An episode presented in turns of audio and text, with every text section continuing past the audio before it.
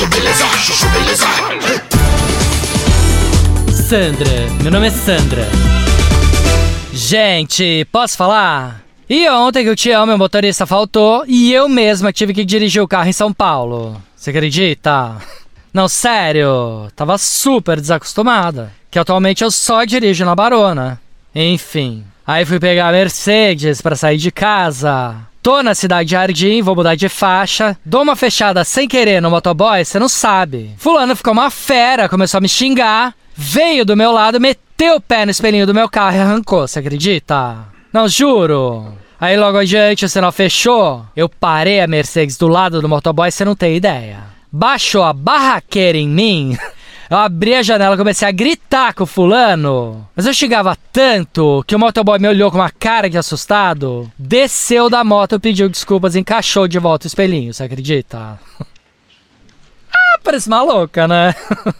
Não, sério. Aí depois fiquei pensando, que louca, né? Acho que ele deve ter pensado que eu era mulher de bandido, né?